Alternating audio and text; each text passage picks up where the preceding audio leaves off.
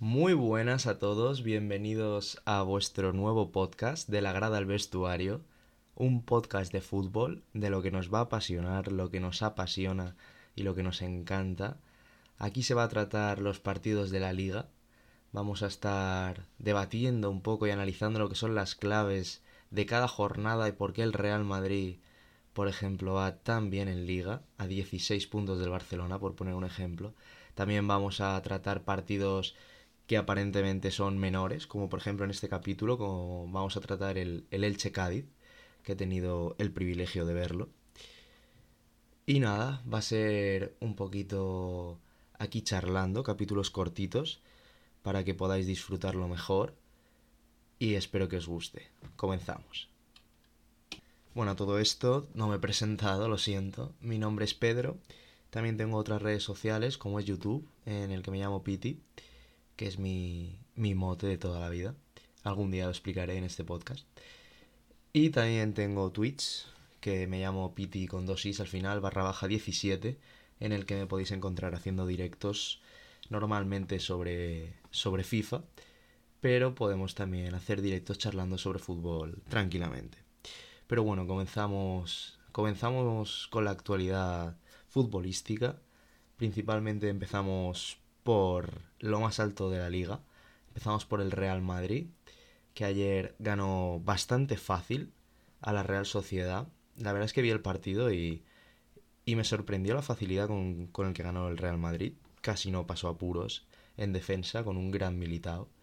Y yo creo que la, la clave del Madrid está siendo también la defensa. Mm, últimamente están defendiendo un poco mejor que a principio de temporada, que no era difícil, también os digo porque de verdad el Madrid metía mucho, pero encajaba mucho, y eso no podía ser.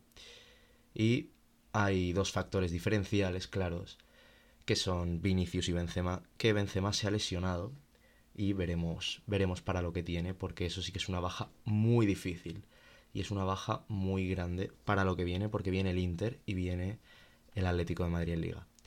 Que el Atlético de Madrid perdió contra el Mallorca, el Mallorca le remontó en su casa inexplicablemente.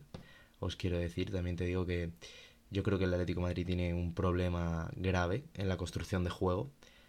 Es oí decir que el, Cholo cuanto más recursos tiene, peor sabe trabajar, eso no lo voy a poner en duda. No voy a poner en duda el, el trabajo del Cholo, pero sí que es verdad que parece que ser que cuando mejor plantilla tiene, no consigue sacar el 100% de sus jugadores.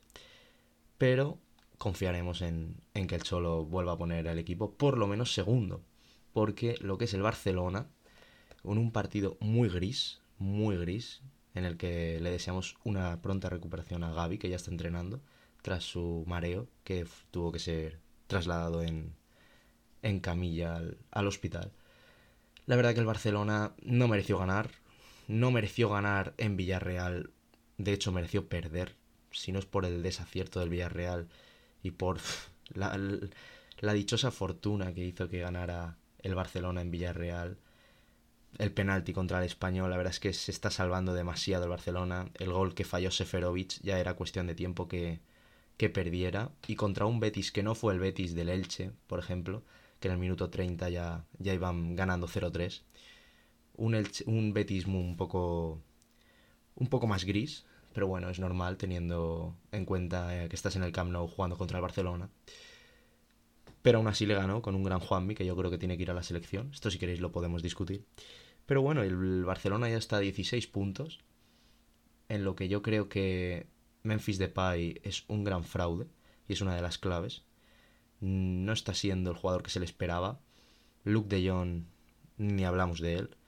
El Barça necesita gol por un tubo no tiene malos jugadores, aunque atrás son unas madres, con todos mis respetos, pero necesitan un lateral derecho como sea, necesitan ya a Dani Alves.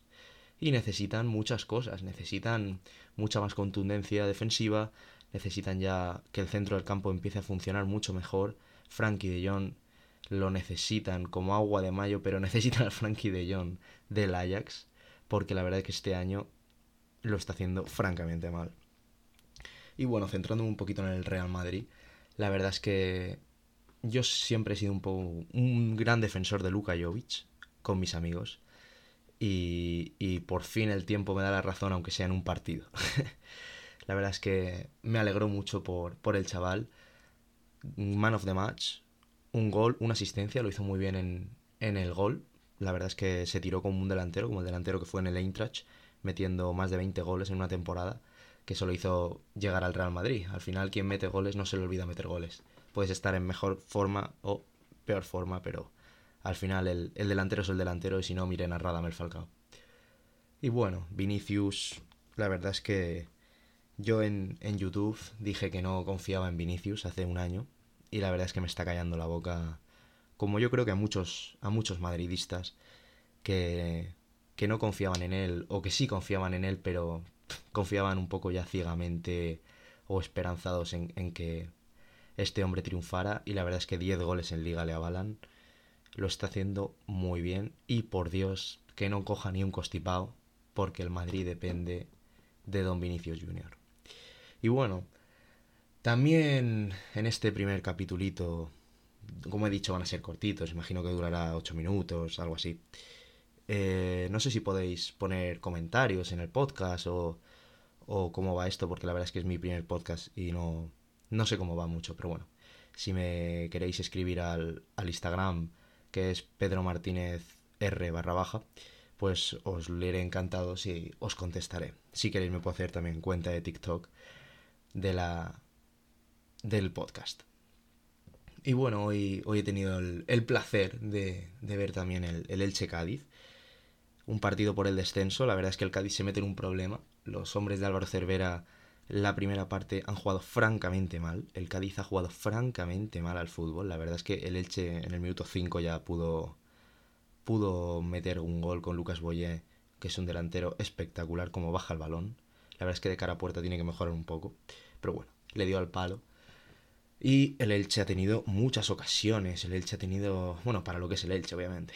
no lo comparemos con un Madrid. Pero dos tiros al palo, también una de Josan en los minutos finales. Y se ha merecido la victoria. Igual no por un 3-1, pero esto podía haber sido un 4-2 perfectamente, o un 4-3, o un, o un 2-1. Porque el Cádiz empezó a creérselo inexplicablemente con el 2-0 cuando mejor estaba el Cádiz era con el 2-0 y quedando 15 minutos. Y la verdad es que el portero Edgar Badía, que parece ser que ha vuelto a la titularidad, pues ha salvado, ha salvado dos ocasiones en la que luego ha llegado el gol, el, en un córner, en el minuto 90, y luego ya el Elche consiguió el gol en una contra, en un, en un 4 para 1, en el 93 con el Cádiz totalmente volcado. Me sorprende mucho la, presencia de Marcone como nuevo centrocampista del Elche y la verdad es que Guti, que, no ha jugado absolutamente nada en el partido, venía siendo el, el centrocampista titular con Fran Escriba. Recordemos que ha habido un cambio de entrenador, ahora juega Francisco, bueno, juega, entrena Francisco, perdón. Y pues veremos cómo le va el Elche ahora en decimosexta posición y el Cádiz metido en el farolillo rojo de la liga. Bueno, farolillo rojo con Levante y Getafe por detrás, obviamente, que el, Levante no ha vuelto a ganar. Bueno, lleva sin ganar toda la liga. Ocho empates. Yo no sé cómo, cómo van a recibir el Levante en su casa, porque madre mía. El Elche, como decimos, ha salvado un match ball. Tiene ahora por delante Valencia y Barcelona, en los que presumiblemente perdón, sacará como mucho un empate contra el Valencia. Bueno, aunque conociendo este Barça, y el Valencia de Bordalás tampoco, tampoco te puedes esperar te puedes esperar cualquier cosa y esperemos que, que, se salve. Yo no lo voy a negar, soy, soy del Elche, por eso he ido a ver el partido. Y os puedo analizar un poquito lo que ha sido el partido, también muy marcado por el árbitro. Siete tarjetas amarillas para el Elche, tres para el Cádiz. Igual se merecía alguna más el Cádiz. Y, y un partido muy marcado por el árbitro desde el primer minuto, en el que en el minuto 1 el Ibelton Palacios recibió tarjeta amarilla. Dos penaltis, uno acertado por el Elche, otro fallado por el Cádiz, que pudo cambiar el partido con ese 1-1, si Alex Fernández llega a meter el gol, un ex verde que nos hizo ese favor y, y lo erró. Y bueno chicos, este ha sido mi primer podcast, eh, espero que os haya gustado, a mí me está, me está gustando hacerlos y si todo sigue hacia adelante, pues espero que sigáis el, el canal, que os suscribáis o le deis a seguir. La verdad es que todavía estoy un poquito verde con esto. y que lo compartáis y, y nada, que nos vemos en el siguiente porque seguro que lo habrá. Muchísimas gracias y un saludo.